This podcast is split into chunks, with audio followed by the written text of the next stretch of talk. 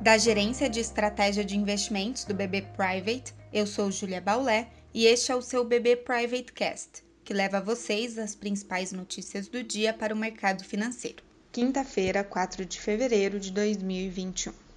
No ambiente internacional, a divulgação de balanços e a decisão de política monetária pelo Banco da Inglaterra são os destaques. Os futuros de Nova York seguem em campo levemente positivo, enquanto as bolsas europeias seguem mistas, digerindo os balanços recém-divulgados.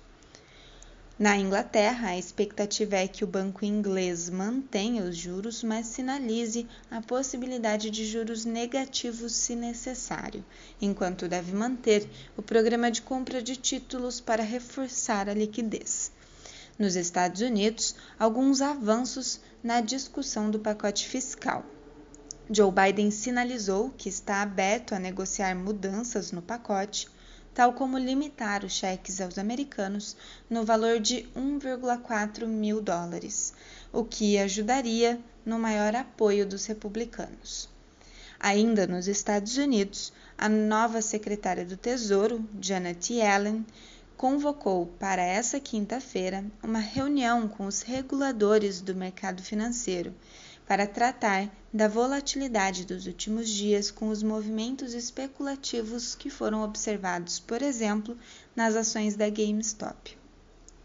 Os mercados locais, por sua vez, começam o dia reagindo a resultados positivos de Vale e Bradesco, além da notícia da chegada dos insumos para a produção de 8,6 milhões de vacinas pelo Butantan. O governo ainda negocia a compra de 30 milhões de doses da vacina russa Sputnik e da vacina da Índia, diante da simplificação do processo de aval das vacinas pela Anvisa, que passa a retirar a exigência da fase 3 dos estudos. Seguindo também a leve alta no exterior, o Ibovespa deve abrir o dia de hoje em alta. Acompanhe também nossos conteúdos pelas nossas páginas oficiais de Economia e Mercado no LinkedIn e nosso canal no YouTube com a playlist BB Private Talks. Obrigada e até a próxima!